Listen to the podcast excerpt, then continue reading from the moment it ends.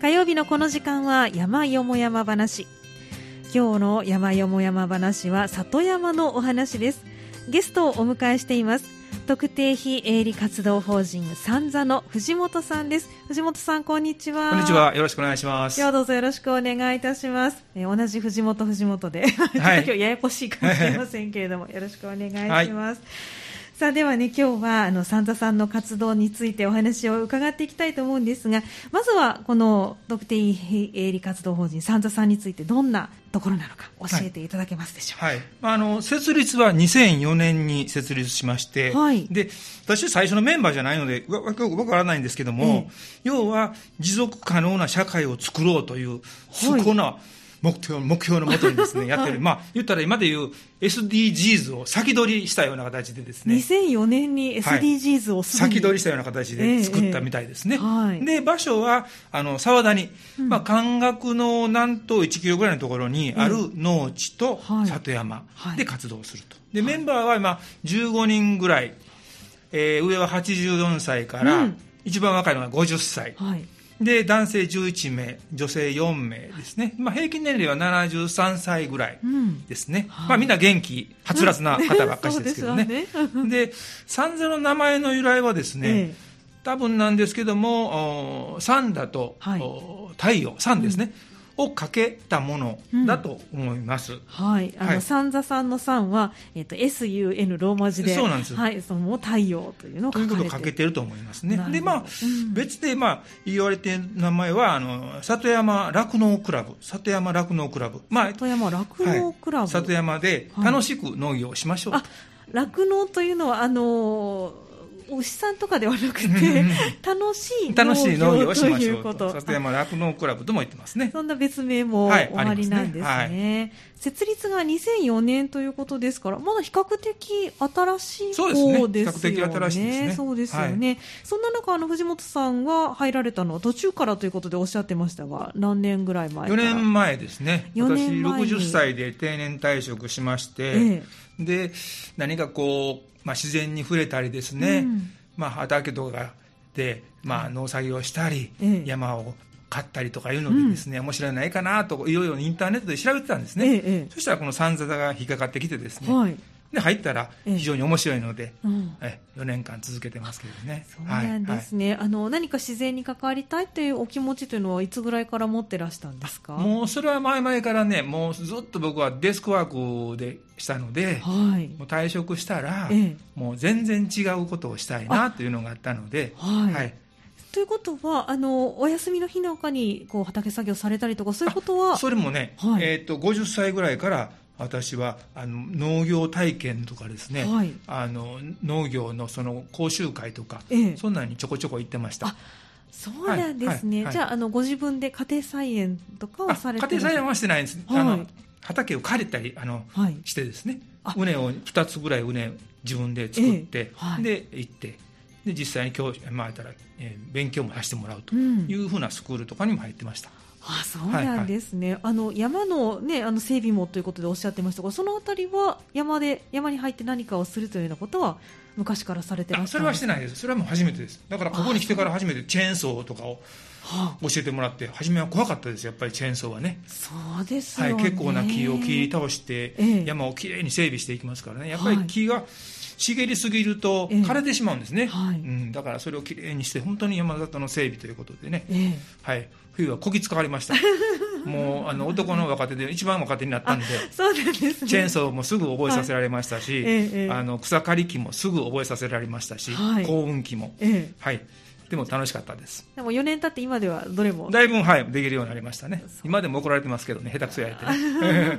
やっぱり難しいもそうでのすでねすかね。もうベテランの方は2004年からですからね、結構長くやられてますからね、よくご存知ですわ。ね、そうですよね。まあ木を切るのもあのやっぱり力がいくらチェーンソーだとしてもああ、いいりりまますす、でいりしまょうす、いるしし、容量もあるし、怖いですよ、やっぱりね、倒れるとこなんかね、そうですようね。ん、結構大きな木をね、でもきそれで綺麗となってですね、ええあのこの前、写真も送りましたけど、はいええええ道ができて、そこはいにツツジとか、うん椿とかうんが咲いてくれると、本当に満足感がありますね。ね、ええそうですよね、この沢谷という地域ですけれども、かなり広い地広いで域すなんね。ですかね、広いです。はいあの、僕たちたちが畑やってるのが2700平米ぐらいですね、 2700平米、畑がですね。畑が、ははいい、はいそれで里山の方はええ16万平米ぐらい。 16万平米、はなんいかあありのますピンとこないぐらいの甲子園広さなんです 4, けど個分ですね。甲子園4個分。甲子園甲子園球場四ね。個分4個分ぐらいの。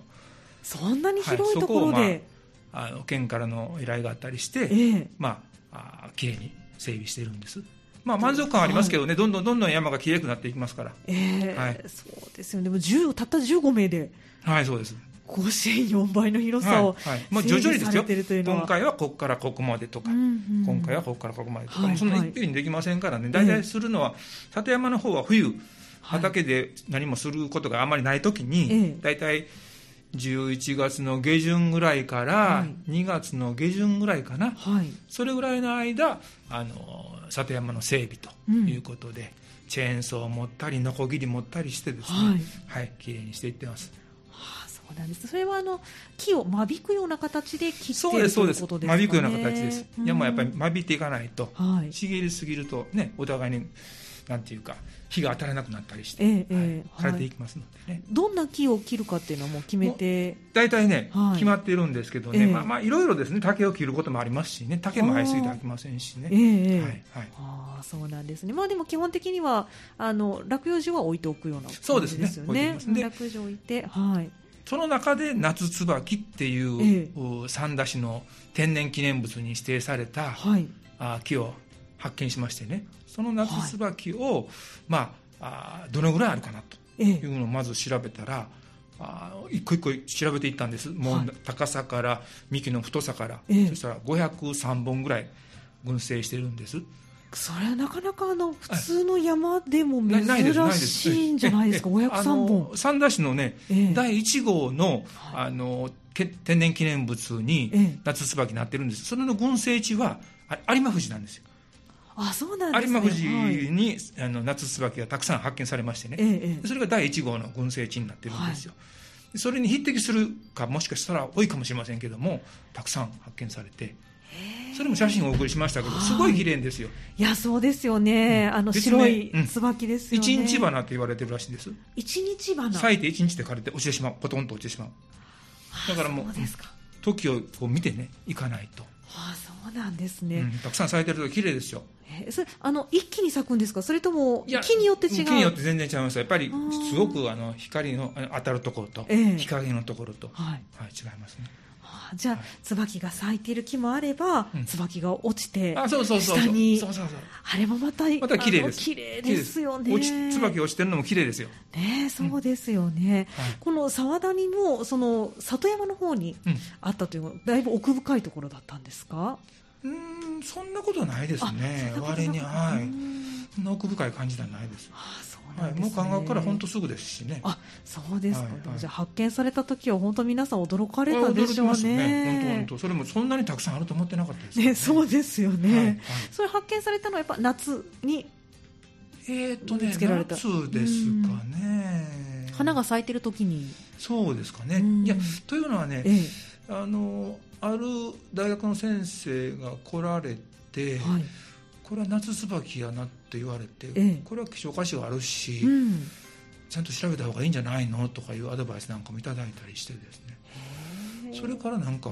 本格的に調べようかということで一本一本、はあそうはい、位置も全部記録しました、うわあすごい、はいはい、そうなんですねスマホを使ってですねあスマホで、はい、へえ統計とかねあのい緯度とかねあの辺全部記録してすごいそんなデータ化したんです細かくはいはいあそうですねちょっと研究材料になりそそううなそうですなりそうですね、はい、だから大切に育ててほしいって人言われてるんですへえそれも一つそうでのすねこれからの散々の目的にはなってくると思いますねうん、はい、長期的に見てあはいそうなんですね、まあ、偶然の産物とそはういそうえですそうですねねえ守っていきたいですそようねですね守っていきたいと思っています、はねい、里山の大きな活動の一つになりましたですねえそうですねその里山の活動はまあ主に冬にということで今おっしゃってましたけど、はいは年い間通したらどんな活動をされ年てら間っしゃるん通でしすたか活動としては、ええ大体その春から秋にかけては、はいまあ、あのいわゆる沢谷ではい耕作放棄されたはあの畑があるんですね。工作を放棄されたうん畑、耕作放棄田って言うんですけどね、うんええええでそこを、まあ、言ったらきれいに整備してですね、はいで自分たちで、まあ、いろんなものを、はい、まあ、キャベツとか、ねうんあの白菜とか人参とか、うんもう椎茸なんかも植えたりもしてるんですけどねええそれで有機無農薬でまあ野菜をはい栽培するということをしてますね、あそうなんですね、はいはあの里山活動の中でこうやってお野菜育ててるところってなかなかない珍ですしねいんじゃないですだかかねらまあ両方したから良かったと思うんですよやっぱり里山活動だけではね、あのーまあ若干こうお木を切るとかいうことで、あの綺麗になって素晴らしいんですけども、ええええやっぱり農作業と同時にまあ言ったら1年間通してこのど農作業する時期、里山をする時期があったりすると、メリハリがついて、うんうんでなおかつやっぱり農作業すると、ええあの成果物がありますか らね、なるほどできたものがそうそう。収穫できるとやっぱりやっぱりね、それうん15人でね、割ったらね、結構な量になるんですよ。ああそうなんですね、うんまあでも畑もだって2700平米と、ねはいはいおっしゃってますが、はい相当広い色です。ですよね、ええ余ってしまうぐらいじゃないですかもいしや、かしたそられがね、ええ結構いろいろ、いろんなものを植えるんですよ。はいそれを考えてくれる女性とかね、えいえらっしゃるんですよ。はあはい。その方々がね、考えて、この時期はこのやつを植えましょうとかええね。ええうんじゃあ種類がかなり豊もう富かなりいろいろんな、ああはいそうなんです、ねでいろんなことに挑戦して、失敗して、成功してとかね、いろいろ繰り返してるんですよ。なるほど年によっても違いますしね。そうですうんね、今年やっぱり野菜は全体的にダメでしたよね、長雨とかでね。そうですね特にうんあの葉野菜が、ねそうどこも高くなってましたけれどもでうちもやっぱりはあの出来が悪かったりしましたねあそうなんですね、オクラは元気なんですよあオクラはあははあはもあうすっごい取れるんです今年もへえオクラというと水分が多い方がいいんですかそれとも太陽が多い方がいいんですか太陽が多い方がいいんじゃないです太か、陽まがあ、多い水方分がもいいいですりねますけどねううんんうんあのオクラはもうどんどん今でもどんどん取れてますあまだ取れてますまだか取れてますだからわもうあす毎ごい日のようにオクラを食べてます健康に良さそうですねいろんなオクラ料理を試しま したはあな一番おすすめは一番おすすめ、はい私の中ではそうですねオクラのチーズ焼きあトー美味しそうあオーブントースターで簡単にできますからねオクラの上にアルミホイルオクラ置いチーズてをチーズかけてでブラックペッパーとかね、はあうんやってね簡単でチーズをカリカリにしてね、えええー簡単で美味しいですあーいいですね。 お味噌汁にも入れたりね。ああ、そうなんですね。いろんなうん美味しいです。まあでもこれって畑作業、農作業をすることで、そういったお料理の幅も広があるっていう。広がりましたよね、プラスアルファもありますよね。はい特に私はお料理。興味があってあ男性料理教室というのに通ってるんですけどそね、うなんですね。はい、あーでこのコロナがあったのえで、えええ去年の4月から世界の料理に挑戦しようと思って世界そんのな料食理。材も利用してねで世界中のインターネットで調べて、ええ。今186カ国の料理を作りましたあ、すごい、186カ国の料理。はいええ面白いですね。全部 SNS に載せるんですけどねはい。あのレシピも全部手書きのレシピへえ。一つの国に3つぐらいの料理をね作るんですよネットで調べたらね、ええあるんですわいろんな国どこのど料こ理のが。国のボツワナの大使館がはいレシピをアップしてるとかね、ええええ。うん、大使館なんかもやっぱり来てほしいからなる料ほど理なんかもアップするんですへえ、そそれじゃあの取った食材なんかも利用してねあああの全然国が違っていても使う食材っていうのはいやもう全然違うやつもありますよでもああの手に入らないやつもありますからねそのあーその国のあの食材とかねいうのがありますからそれはね代用品をねまたネットで調べたら、はいこの食材の代わりにこれができるよとか書いてったりね あの調味料もそうなんなるほどですなるほよどその国にしかない調味料があるんですえけど、ええこれとこれを混ぜたらまあ言ったら簡単に言ったらあのワインなんかでも日本酒とレモン混ぜて代用するとかあるじゃなえいですかはあ簡単に言えばはあはあはあそんな方法でねえいろんなあの調味料も代用していくんですでも今調味料私560種類はあるんちゃうかな え すごいですねいろんないろんな調味料買いましたもん、そうですか、まあそれもねこの農作業していろんなはい野菜をもらうからええなんとかそれを美味しくはい食べる方法はないかなとだから日本料理でもうんその野菜でいろんなもの作ってますよたまにそれもアップするんですわあそうなんですね、はい、そしたらら料理好きの女性の方からね、えあのいいねをもらえるえあほら余計にやる気が出 やる る気が出るといいですね好循環になってるそうそうそう好循環ですははい、 そうなんですね。すごく楽しそうですね。じゃあ、はい春から秋は、まあ、農作業が、そうですまあね。メインになってくるともいうよううなこと年です、これからはうね、んそれと今、これからも、はいえー先週ぐらいから取りましたけど、さつまいもですね、さつまいさもつがそまいろもそがろどシんどーんズどンん美ですね。味しいですね、すごい、うん今年のやつは美味しいですね、特に、あ、そうなんですね。持ってきたらよかったですねいやー欲しかった です。今、気がつきました、ああそうですか。さつまいも美味しいです、こんなん取れましたよ、えっ、と、今、手で出してくださってますけど、50センチはある50センチぐらいある やつ、一番大きなやつは、すっごいその、んなさつまいも育ったんですね。いやー近所の子。面白い供にあげました、ああ、そうなんで、大喜びですよね。大喜びそんな大きなさつまいも見たことないでしょうからね。本当はねえ、ーコロナがなかったら、ええ子供たちを呼んで、はいさつまいも掘りとかね、はいじゃがいも掘りとかね、えいろいろ考えててねあ、嫌いなんかもあったりすそうるんですけどね、ええええ今、コロナ禍なんで、はい。できてないんです。ああ、そうなんで、それはあの地域のお子さんたちをそ呼うんそうそでうというよううな、んそんな活動もされてらっしゃる。はいはい喜びますからね。ねえ、んそうですよほね。らさつまいもなんか大きいの掘れたらねね、え嬉しいですわ。ねでもそれもできないんです。まあ来年ぐらいできたらいいなと思うんですけどねね。そうですよね、はいまあ、でもお子さん方はもうそうやって野菜を、まあ、育てているところに実際に足を踏み入れて自分たちで作業をすると、うその野菜ってより美味しい対もそうですのっていうふうに感じますよね。絶対そうねです。そうでですよね無農薬だから、えいい面ばっかじゃなくえて、はあのモグラとかモグラナメクジさんにい、はい食べられてるうんさつまいもも見ますからね。ええええ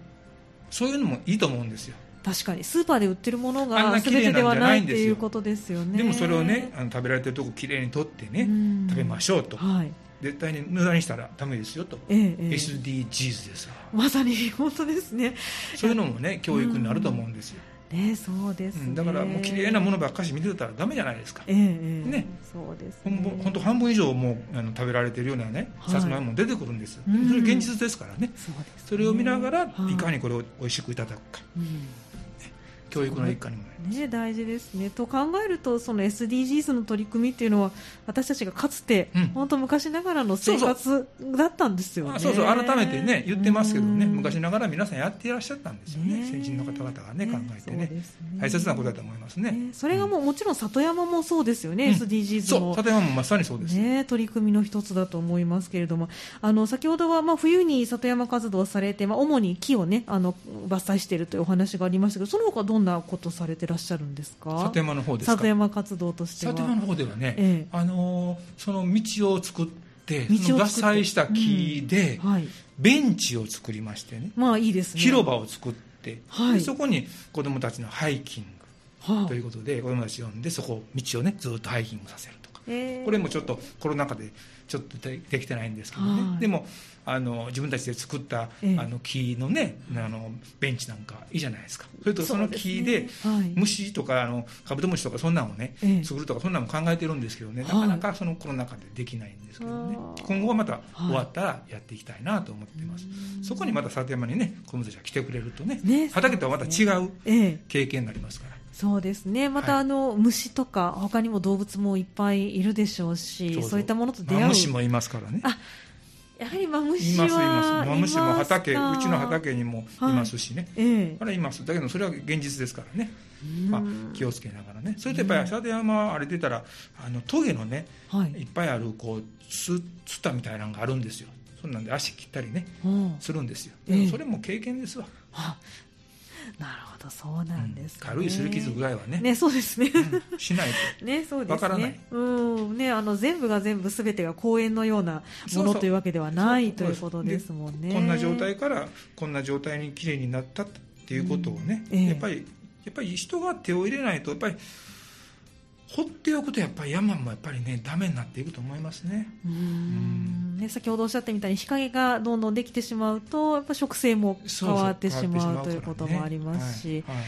ね、明るいこう山っていうのはやっぱりあの人間も住みやすいそうですですもんね。そらさっきの話で、うんあの夏椿とか、はい、ツツジとかですね、はい、ツツジとかもねおっしゃってましたね。ツツジもね、え本え当ほんと綺麗かったですよ、もうそれも自生してる、自生してるやつです、そう自生してるやつですそれも綺麗に山をね、整備したから、道のところにきれいにツツジがねあ自然のねうんうんうんうんそれも放っておいたらもはいう全然ダメだと思いますけどね、やっぱ火が当たらなくなるそと、っうですてねいうことそうでですよだからねちょっ。とどんどんみんなが歩いていただいたらはい嬉しいなと思いますけどねね、そうですね。うんこれあのこの地域っていうのは一般の方入っても入っても大全然大丈夫です大丈夫なん大丈夫ですか。あ、大丈夫そうなんですねだからもうどんどん来てもらったらいいんですハイキングなんかでね散歩とかね、へうーん、観客の近くですからはい。あのニュータウンもすぐそばにありますからねね、んそうですようんでね。そこで枯葉なんかもね、全部肥料にするんですよ、枯葉を肥料にする。はい。だから里山で採れたあの枯葉であったとかええ。とかあと、あのー兵庫村ってあるんですね近くにあ、はい。兵庫のカルチャータウンのところに。あそこ、ええええい一戸建てのお家いっぱいあっていっぱい枯葉があるんですよ秋になると、それなんかも回収して回ってねまあそれはちょっとあの戸建てのお宅の皆さんは助かりますねね。そうなんです助かるんですうんでそれを全部回収してええ。であのとこ、まあ、あるところに置いてはい。そこにこう発酵させるような感じでねずーっと置いとくわけです枯葉を発酵させる。うんはい。あのーどう言ったらいいんですかね、うんそこに肥料を足すんですよはい。あのー鶏粉とかねそんなあほんではい水も足して、うんであのシートをしてうん中でこう発酵していくんですね、だから有機肥料ができるんですよでこれを畑にまた入れるとへえ巡回させるわけですね堆肥を作っ堆肥こをこで作っ作るていくまとさいうに堆肥を作るいやおということは普段あの家庭菜園ねお家でされてる方なんかはホームセンターで、ああね、土とか堆肥とか買ったりするじゃないですか、はいではないってことですよないねですね自分たちへで全部、はい、全部えやってますね本当にあの循環型のそうです取り組みをされてらっしゃるそうですああ素敵ですね作業小屋も自分たちで作りましたから、あ下駄箱もすごいそうなんですか、はええ作業小屋はもうはいだいぶん修理しましたね僕が来てからも、あそうなんはい、です自か、分では大体満足できるようなええ作業小屋はできたと思ってますけどねみんなで協力してねええ作業小屋もやってますそうですか藤本さんはもともとそういったあの何か小屋を作ったりとかベンチ作ったりとかあっていうあごの経作る験のははね好きでした親がね、ええ大工さんやったからねはいそうなはんいですね大工道具いっぱいあるんですよあそうですか、はいじゃあもう家からいっぱい、はい持ってきて、はいまあまあ、あの、さて、あの、うん散々にもちゃんと買ってるんでね、ええあの、ありますけどね。あーは頼もしいですね藤本さんの存在が、いえいえ、そんなことないです。ええ男で一番若いんでね、そうこできす使われ てます。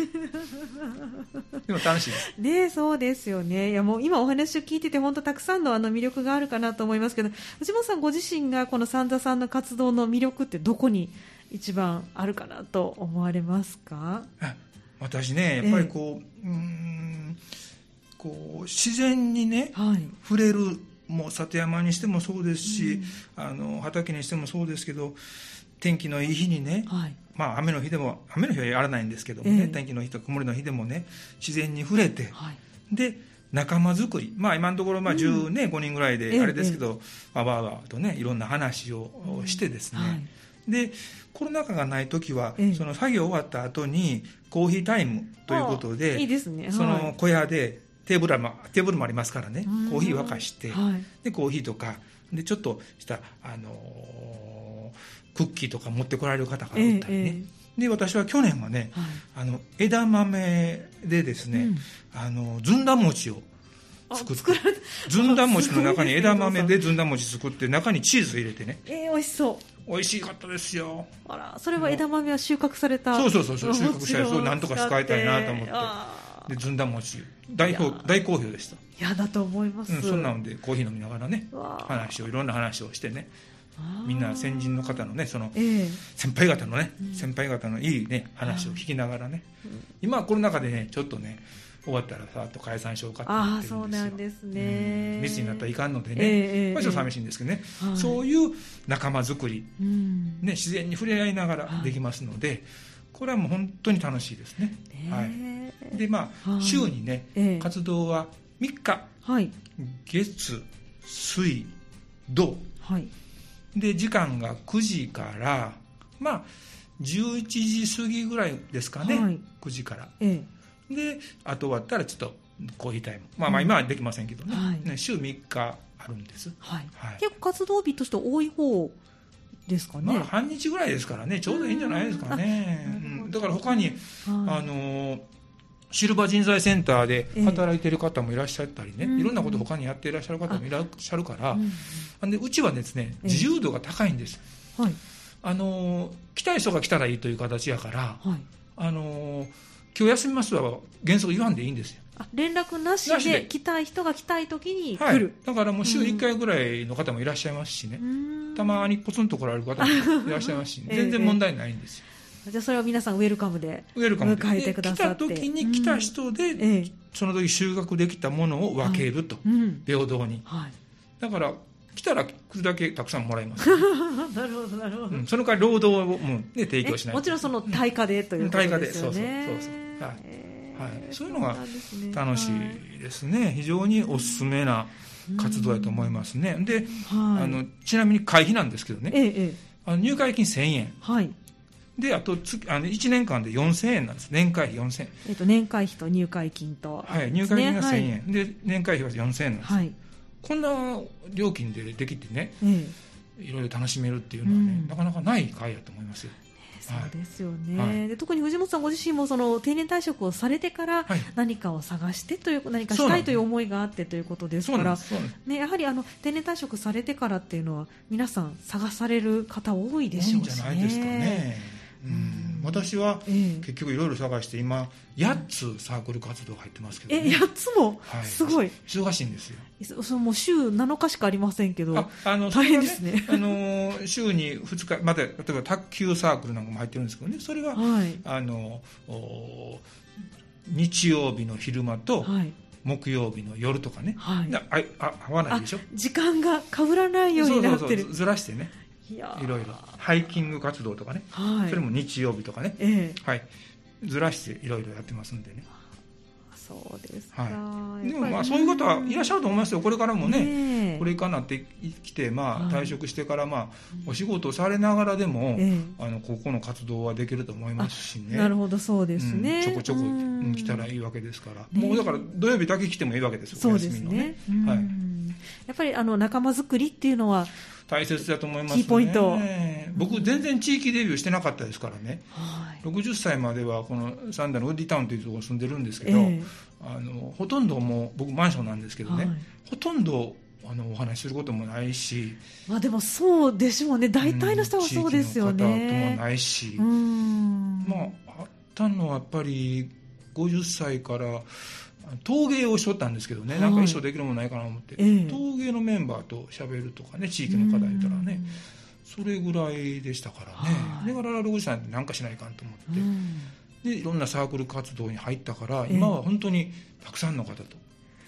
知り合われて知り合いできてはいあーもうさ三段にあちこちにじゃあもういいろんな 方の、ね はい、お知り合いできがて非常に楽しく、ねえはい、やっておりますそうなんですね。わかります。そのうちの一つが、向こうの三田さんの活動でもあるそうですといねうことはないんですね。はいこれが今のところ、うん日数的には一番週3日ですから多いですね、ね、そうですね。はいはい趣味家ずっと行ってらっしゃる。ずっと言ってます私あは基本的にはそうですか、はい雨の日以外は。雨の被害は雨の日はもうないんですない時はメールでね発信したり、はいまあメールのない方は電話でしたりしてるんですけどねうんそうなんですね。とにかく自由に活動できて、そのはい出血が自由だっていうのがもう本当に気楽でいいと思いあますよ、そうですね。確かに。まあ、中心になる人はね、ええちゃんとグリップしてやっていただいてるから、あれなんですけども、はい、。そうですこれは、あのー参加、新たにしたいという方がいらっしゃったら、あのねこうどうする自分たちのホームページいうのを持ってないのでね、あそうなんですね。こういう参加したい場合はね、はいちょっと私あの、えー、と会長が了解してくれてるので、ええーと電話をしていただいたらはい。いいと思うので、うんあの会長の名前前原っていうんですよね前原さんはい携帯電話の番号ちょっと言いますね、はいお願いしますえーと間違うたらいかんので、はい。えーっとですね、080はい。三八二二六七二八ゼロ八ゼロ三八二二六七二八はい。ここがあの会長の個人の電話番号なんで。ここにしていただいたら、もうあの見学だけでもええ全然、あの来られる方いらっしゃいますしね。うん、そうなんです、ね。最近も2名女性の方60代の方入っていただいて、ねええ楽しくやっていらっしゃいますわそうですか、いいこれは、いあのやっぱりお電話してから行った方がそうですね別に急に来られても別に大丈夫ですけ どねまあまあ電話された方がちょっとね場所分かりにくいんですよあやそっうぱなんりですねはいちょっと分かりりにくいと思いますねそうそうですか。じゃあ一度ね、ちょっと興味がある方はお電話してみて、そうですねいただけたらと思います。そうですねはい。で、藤本さん、あの、これからこのサンタさんとして力を入れていきたいこととか、市民の皆さんにこう知っていただきたいなと思うことがありましたら教えていただけますか。はい。まあちょっと、あの、真面目な話みたいになりますけども、やっぱり里山活動。うん。あの里山にですね人の手を入れて植生の多様性を維持する活動はい。これをまあやっていきたいなというのと、もう一つは農作業、はい。まあ、耕作放棄地のですね耕してですね農基地を、まあ、そこを耕して、うん。で現状をですね、は維持していきたいという活動をすると、で同時にまあやっぱり沢谷っていうのはまあ過疎化なんですよねああ、そうでなん過です疎ね。化なんですけども、うんええええ私たちがなんとか、まあ、微力ですけどうも、んその農農,、まあ、農村のですね現風景をなんとか放棄地をこう畑にすることによって維え持していきたいなというのがありますんですえね。はい。いわゆる里山っていうのはその無価値のものとして放置させるんじゃなくってはい。その産物里山でしたら、あの伐採したり、はいあのししますからそこで出たあー農業資産をですね資材をですね活用して、うんまああー利用すると、まあ、SDGs ですね、はい、そうですね。そういうことをやっていくと。はい。まあというのが、まあ、高尚な話なんですけ ど要は、はい。あー楽しく農業をしたい方、はい。どんどん来てくださいとういう,、ん。いうことですね。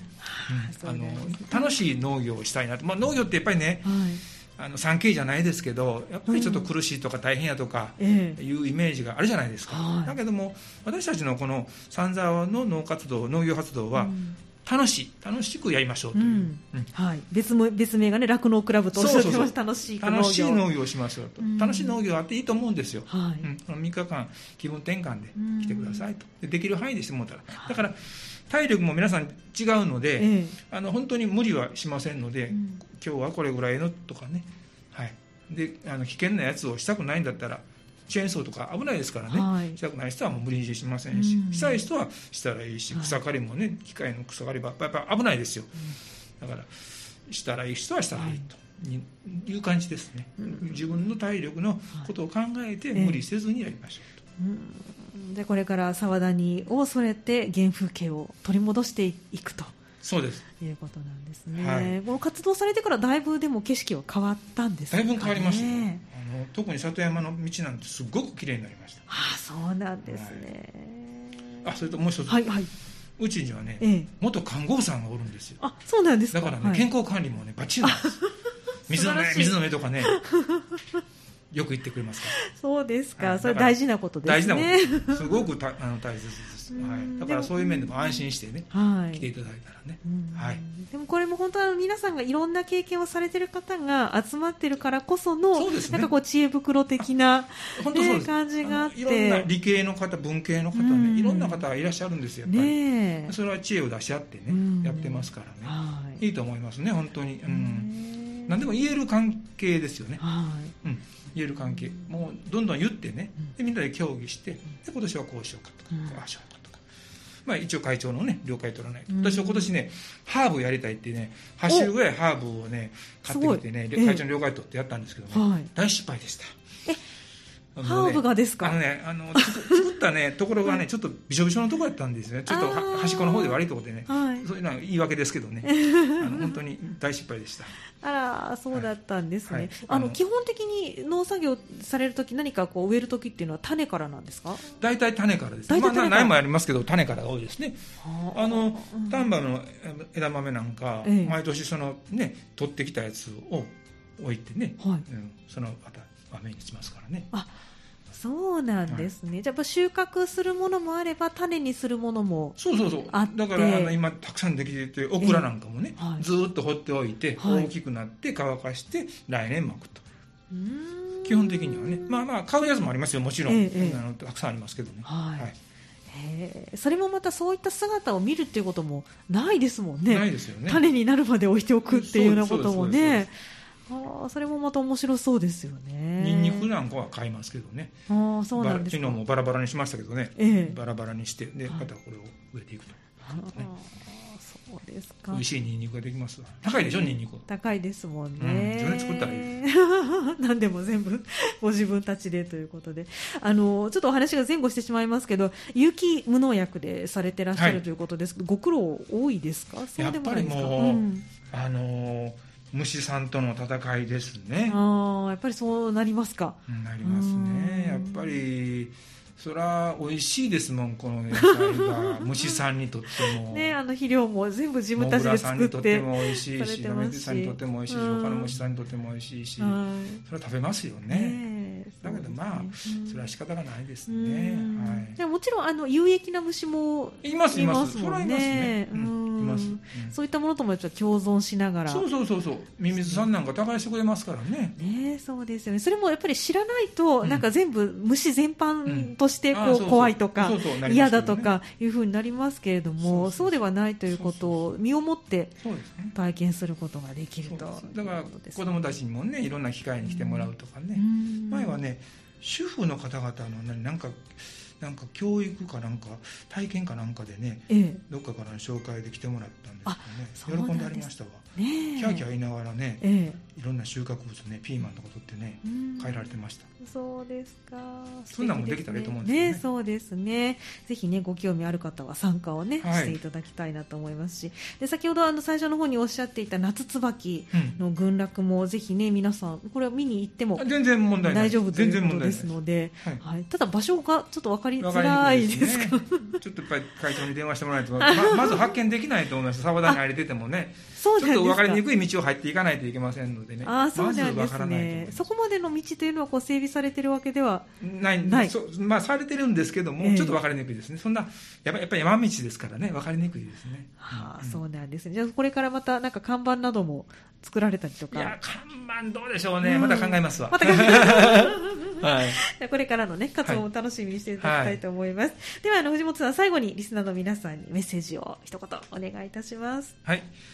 あの私自身もそうでしたんですけど、まあ、退職後の何かしたいなと考えている方はですね、まあ、自身の健康維持ですね健康維持そして、まあ、社会の役に立つことも少しできるかなという